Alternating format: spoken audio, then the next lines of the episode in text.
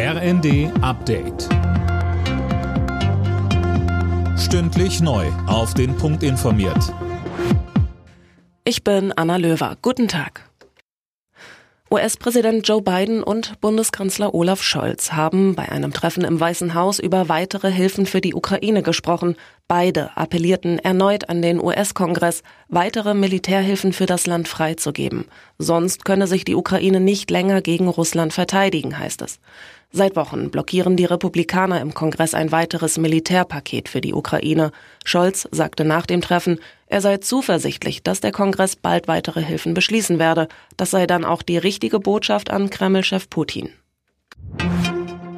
Die Union fordert ein Sofortprogramm, um die deutsche Wirtschaft anzukurbeln. Wie die ARD berichtet, schlagen Fraktionschef Merz und sein Vize Dobrindt in einem Brief an Scholz zwölf Maßnahmen vor. Philipp Rösler mit den Details. Darin fordern sie zum Beispiel, die Sozialabgaben auf 40 Prozent des Bruttolohns zu begrenzen. Außerdem sollen Überstunden für Vollzeitbeschäftigte steuerlich begünstigt werden. Damit Unternehmen und Beschäftigte im Job flexibler eingesetzt werden können, schlagen sie eine Wochen statt der Tagesarbeitszeit vor. Die Union will ihr Maßnahmenpaket jetzt so schnell wie möglich in den Bundestag einbringen.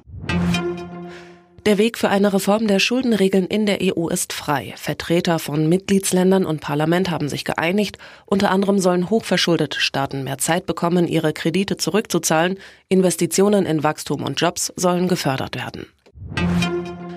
Ein Lottospieler oder eine Lottospielerin aus Bayern hat den Euro-Jackpot geknackt. Das hat die Westdeutsche Lotterie am Abend bekannt gegeben. Der Gewinner oder die Gewinnerin hat mehr als 63 Millionen Euro gewonnen. Alle Nachrichten auf rnd.de